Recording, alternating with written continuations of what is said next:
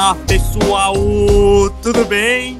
Sejam todos bem-vindos a mais um episódio dos Negócios Conscientes Cast. E no momento que eu tô gravando esse episódio aqui, já saiu uma medalha de ouro, já saiu duas medalhas de prata e duas de bronze para o Brasil nas Olimpíadas de Tóquio. E por que que eu tô falando tudo isso?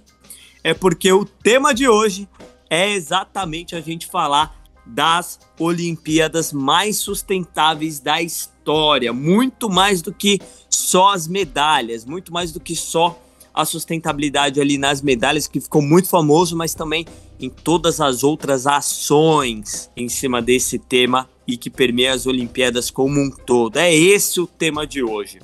E aqui já vamos começar já falando qual que é o lema dessas Olimpíadas, né? Que o lema dessas Olimpíadas de Tóquio 2020/2021 é sejamos melhores juntos para o planeta e as pessoas. E o objetivo é fazer com que mostre ali, né, traga ali uma maior consciência ambiental em toda a relação ali, em todo esse tema de sustentabilidade. E esse evento ele vai contar também, ele está contando, né, com um código de compras sustentáveis que de fato garante ali a sustentabilidade em toda a cadeia de suprimentos, em todos os serviços e produtos licenciados dessas Olimpíadas. E o principal ponto é que o Japão está conseguindo mostrar com tudo isso que você consegue de fato alinhar né, tecnologia, inovação e sustentabilidade. E aqui agora a gente começando a entrar em algumas ações, em alguns exemplos e em tudo que está acontecendo de sustentabilidade, que foi o ponto que eu falei que vai muito além das medalhas, né? Mas já vamos começar aqui falando como que elas foram feitas. Entre 2017 e 2019, o Japão ele arrecadou, ele coletou mais de 6 milhões de telefones e quase 80 mil toneladas de lixos eletrônicos, aparelhos eletrônicos, tudo isso para conseguir fazer as medalhas das Olimpíadas. Isso já por si só, né, já mostra o tamanho desse pilar de sustentabilidade que o Japão está tendo nessas Olimpíadas.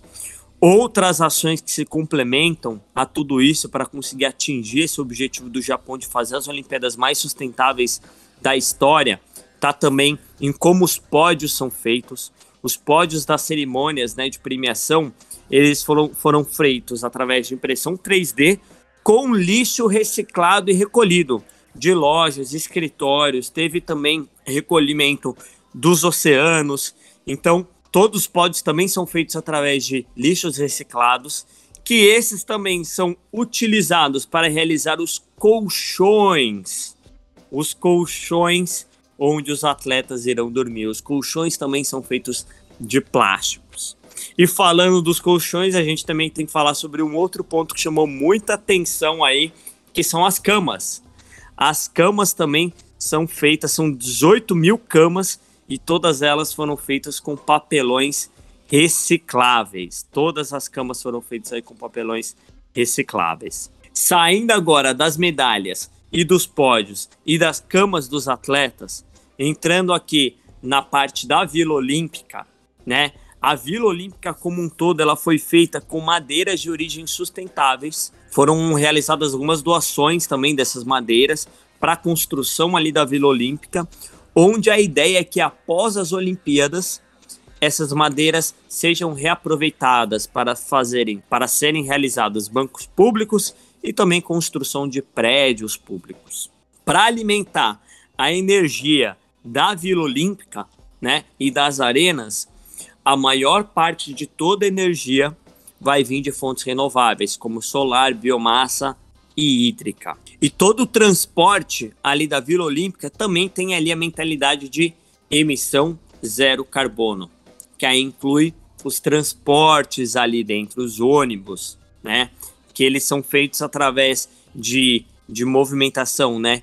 Veículos elétricos e também veículos movidos à base de hidrogênio, trazendo ali uma emissão zero, buscando ali uma emissão zero de carbono no meio ambiente.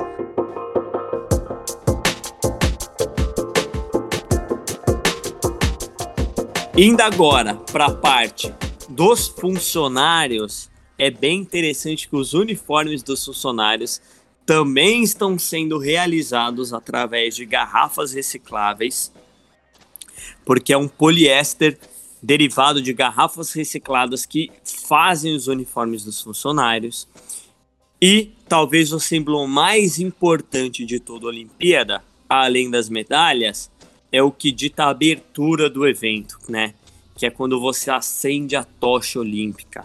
E é muito legal o que o Japão fez para construir essa tocha olímpica, porque não só como todo o resto, que é um resíduo que foi reaproveitado, é um símbolo de reinvenção para o Japão como um todo, porque o material da tocha olímpica ele foi produzido a partir de resíduos de alumínio de algumas construções temporárias que teve após o terremoto e tsunami lá no Japão que ocorreu em 2011 que também ali provocou o acidente da, da usina nuclear de Fukushima, que foi ali um momento muito crítico para a história do Japão, né? Onde mais uma vez o povo precisou se reerguer e se reconstruir em cima desse desastre que foi muito forte.